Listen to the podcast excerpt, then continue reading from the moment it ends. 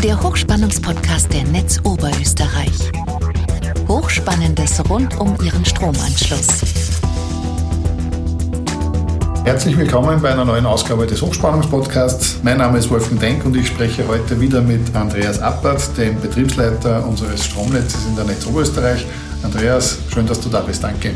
Ja, danke ebenfalls. Herzlich willkommen von meiner Seite. Andreas, wir, wir sprechen heute über die Aufgaben des, des, Netzbetreibers. Wir werden unterscheiden zwischen den Aufgaben des Verteilernetzbetreibers und wir werden sprechen über die Aufgaben des Übertragungsnetzbetreibers, wo es vor allem um den Transport der, der Energie geht.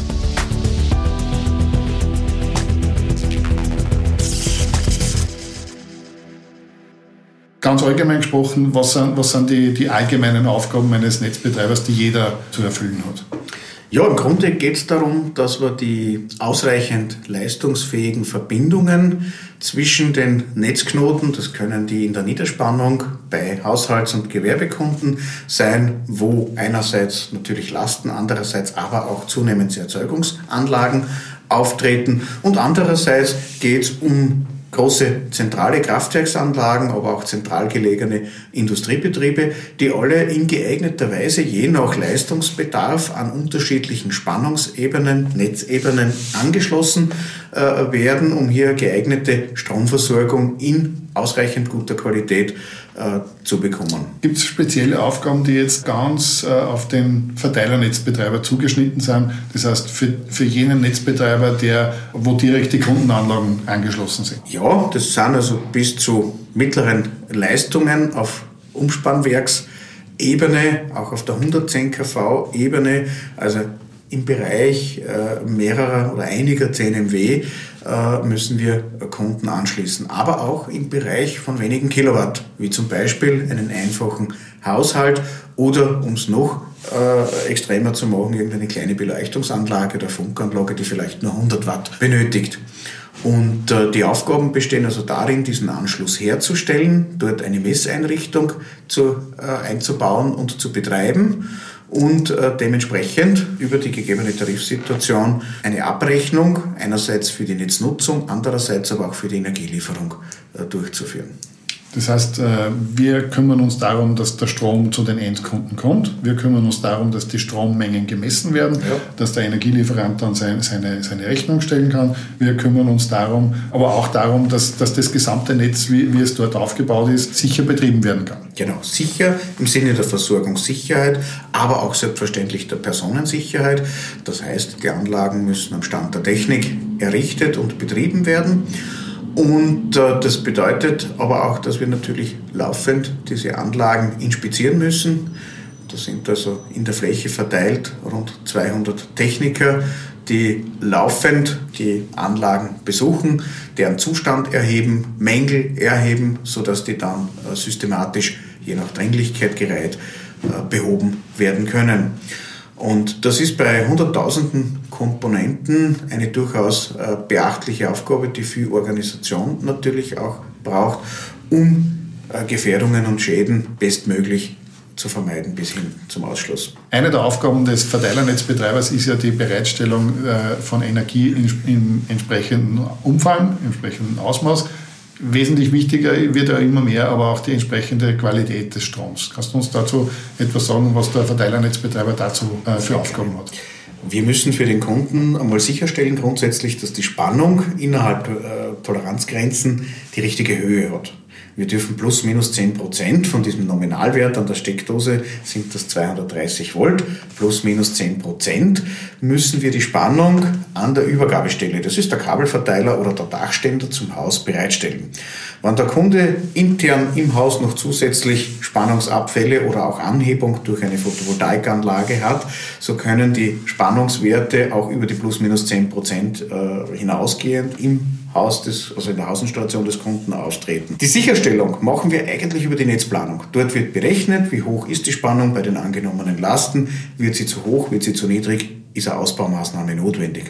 Aber das ist noch längst nicht alles. Im Netz haben wir eine normalerweise sinusförmige Spannung, die aber durch Aktivitäten der Kunden vorübergehend in der Spannungshöhe abgesenkt werden kann. Wenn das sehr häufig aufeinanderfolgende Absenkungen sind, dann kann es sein, dass eine Beleuchtung dadurch zum Flackern gebracht wird. Das nennt man dann Flickereffekt. Da waren besonders die Glühbirnen empfindlich, aber auch manche moderne Leuchtmittel sind hier sensitiv. Dann gibt es das Thema der Oberschwingungen, wo teilweise in Audiosystemen Geräusche hörbar äh, sind oder es einfach zu Funktionsstörungen kommt. Und hier gibt es eben in einer Spannungsqualitätsnorm, die über die allgemeinen Geschäftsbedingungen mit dem Kunden als vereinbart gilt, Richtwerte, die die Qualität beschreiben und die wir im normalen Betrieb auf jeden Fall erfüllen müssen. Wenn es dann zu Störbeeinflussungen kommt, gibt es entsprechend äh, auch Kundenanfragen oder auch Beschwerden, wo wir nach der Ursache für die Abweichung von den Parametern der Spannungsqualität dann uns auf die Suche begeben. Da haben wir eigene Experten, die entsprechende Messtechnik auch zur Verfügung haben und äh, nicht selten dann einen anderen Kunden identifizieren, der zum Beispiel durch einen Motoranlauf regelmäßig Spannungseinsenkungen macht, die bei einem anderen Kunden vielleicht dazu führen, dass irgendein elektronisches System ausfällt. Oftmals ist allerdings die Störsensitivität des Kunden auch höher, als sie sein darf, als zulässig oder als sinnvoll.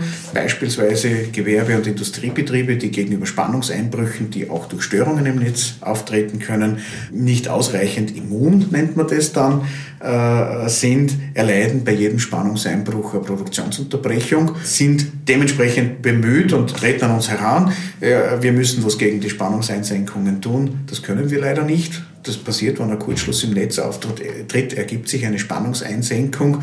Wenn es ein benachbarter Motoranlauf ist, dann kann man für diesen Kunden eine Lösung, das darf er nämlich nicht in diesem Maße, dass es für andere Zerstörungen kommt, aber die doch, äh, wenn auch selten, aber doch auftretenden Kurzschlüsse sind Fehlerfälle, die wir eh tunlichst vermeiden, indem wir die Betriebsmittel ordentlich instand halten und dementsprechend eine vertretbar geringe Anzahl von Spannungseinbrüchen haben.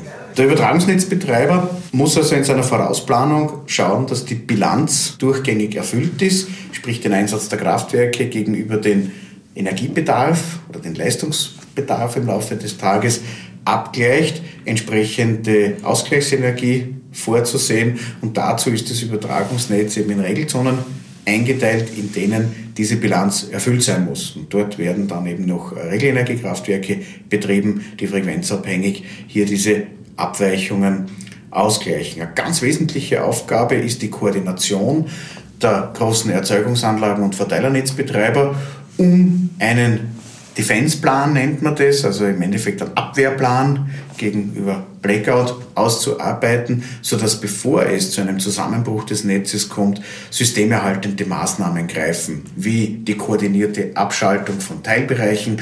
Wenn das Netz überlastet ist, also wenn zu wenig Energie von den Kraftwerken kommt, dann muss sehr, sehr rasch, das kann man nur automatisiert betreiben, Last auf der anderen Seite abgestellt werden.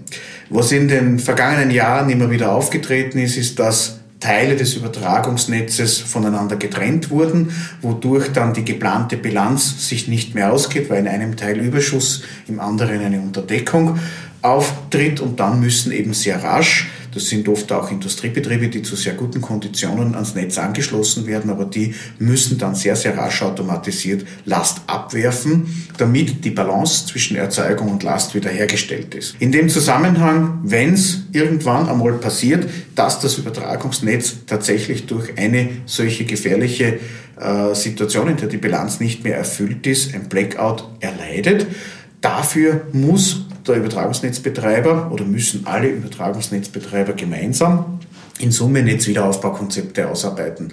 Das macht zum Beispiel bei uns in Österreich die APG mit uns Verteilernetzbetreibern. Da gibt es ganz klare Vereinbarungen, wie im Fall des Falles vorgegangen wird, welche Ersatzmaßnahmen ab wann regional auch zulässig sind.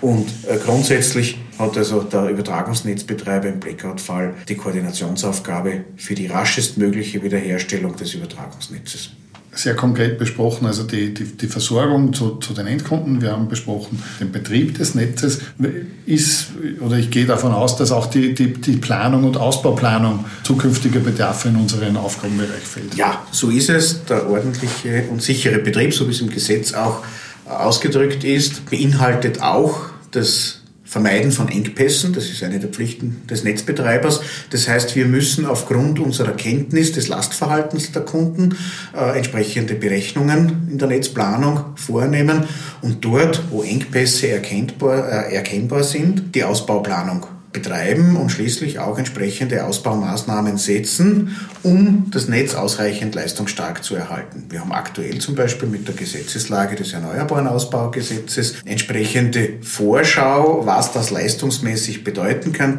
Es ist leicht zu verstehen, dass die Vorhersagbarkeit der Entwicklung, insbesondere der Erzeugungsleistungen, wie es im ERG-Paket ja beschrieben ist, sehr schwierig ist, dass wir rechtzeitig, aber nicht vorzeitig den Ausbau äh, investieren, so dass also dann die gewünschten oder geforderten Leistungen auch ans Netz gehen. Wir wissen heute ja nicht, wo diese Leistungen tatsächlich installiert werden. Sind es die Hausdächer, sind es am Ende doch ein gewisser Anteil Freiflächenanlagen und wo letztlich in welchen Regionen es zu einer erhöhten Dichte kommt, liegt ja an der Investitionsbereitschaft auch äh, der Kunden. Und dann wird man dort entsprechend sukzessive den Netzausbau betreiben müssen und wird möglicherweise nicht ganz zeitgerecht äh, fertig werden mit allem. Das waren jetzt im, im, im groben Überblick die Aufgaben des Verteilernetzbetreibers. Sind die Aufgaben des Übertragungsnetzbetreibers grundlegend anders oder sind die eh ähnlich? Beides, wenn ich das so beantworten darf. Einerseits gilt alles Gesagte für den Übertragungsnetzbetreiber. Er hat es einerseits ein bisschen leichter, weil er sich in der Prognose sicherer sein kann. Er hat mehr Daten über seine Kunden und wir Verteilernetzbetreiber sind ja auch Kunden und die Summe aller, nennen wir es jetzt, wie es so oft auch gesagt wird, volatilen Anschlüsse ist in der Leistung natürlich etwas stabiler gegenüber den Gesamtbeträgen, als wenn man das am einzelnen Netzknoten des Verteilernetzbetreibers betrachtet. Der Übertragungsnetzbetreiber hat auch weniger Netzknoten, hat auch weniger Leitungskilometer. Dafür ist die Aufgabe um einiges größer, nicht nur in den Abmessungen, sondern auch von den Übertragungsstrecken beispielsweise. Wenn man sich Hochgebirgs äh, Höchstspannungsleitungen anschaut, ist natürlich der Instandhaltungsaufwand dort ein ganz anderer als bei einer Mittelspannungsfreileitung mit Holz oder auch Beton- oder Eisenmaste. Ist natürlich der Aufwand am einzelnen Maststützpunkt wesentlich höher und wenn dort Schäden auftreten, sind auch die Reparaturarbeiten entsprechend intensiver. Also man kann nicht sagen, dass es einfacher oder äh, schwieriger ist. Es ist anders. Die Höchstspannung ist auch von der technologischen Herausforderung eine andere als, ich sage jetzt das Niederspannungsnetz, wo man praktisch hunderttausende Komponenten haben und haben müssen, wo man entsprechend auch die ganze Plandatenhaltung als Instandhaltungsaufgabe natürlich machen muss. Die Leitungsbeauskunftung ist nicht zu unterschätzen. Überall, wo gebaut wird, wird gefragt, na und wo sind deine Leitungen? Wenn dann der Bagger kommt, muss man dankbar sein, wenn vorher gefragt wird. Aber da braucht man auch ein entsprechend gutes Dokumentationssystem, aus dem man dann die Angaben machen kann. Und das gehört genauso mit zu den Pflichten des ordentlichen Betriebs natürlich. Das heißt, diese Aufgabe der, der Planhaltung hat aber genauso der Übertragungsnetzbetreiber. Ja, nur hat das in der Hinsicht etwas übersichtlicher, weil er hat quasi nur die Autobahnen. Der Andreas hat gerade angesprochen, die Analogie zu den Autobahnen. Ähm, wir haben eine eigene Podcast-Folge gemacht über den Aufbau des Stromnetzes, wo nur einmal diese, dieser Aufbau verglichen wird eben mit dem Straßennetz. Den Link dazu gibt es in den Show Notes. Äh, und ich darf mich recht herzlich für die Erklärung der Aufgaben des Netzbetreibers bei dir, Andreas, bedanken. Danke. Gerne. Der Hochspannungspodcast ist der regelmäßige Podcast der Netz Oberösterreich zu interessanten Themen rund um das Hochspannungsnetz. Alle Folgen zum Nachhören finden Sie auf hochspannungspodcast.at. Nachlesen können Sie die Informationen aus diesem Podcast und noch viel mehr unter hochspannungsblog.at/podcast. Verpassen Sie keine neue Folge. Folgen Sie uns und abonnieren Sie diesen Podcast. Sie finden uns bei Apple Podcasts, Spotify oder Google Podcasts und natürlich in der Podcast-App Ihrer Wahl. Hat Ihnen diese Folge gefallen? Haben Sie was dazugelernt? Lassen Sie es uns wissen und hinterlassen Sie uns eine Bewertung. Haben Sie Fragen? Wollen Sie Informationen zu bestimmten Themen? Nutzen Sie dazu das Online-Formular auf hochspannungspodcast.at/slash Fragen. Danke fürs Zuhören. Bis zum nächsten Mal und bleiben Sie gesund.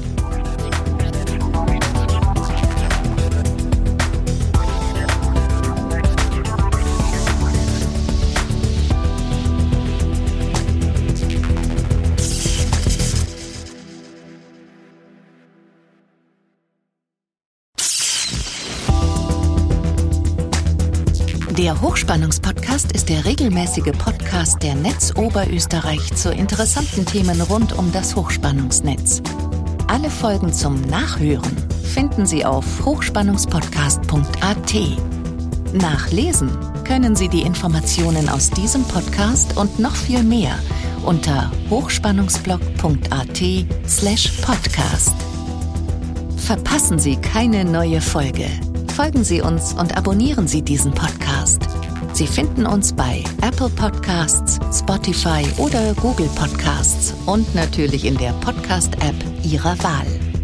Hat Ihnen diese Folge gefallen? Haben Sie was dazugelernt? Lassen Sie es uns wissen und hinterlassen Sie uns eine Bewertung. Haben Sie Fragen? Wollen Sie Informationen zu bestimmten Themen? Nutzen Sie dazu das Online-Formular auf fragen.hochspannungspodcast.at. Danke fürs Zuhören. Bis zum nächsten Mal und bleiben Sie gesund.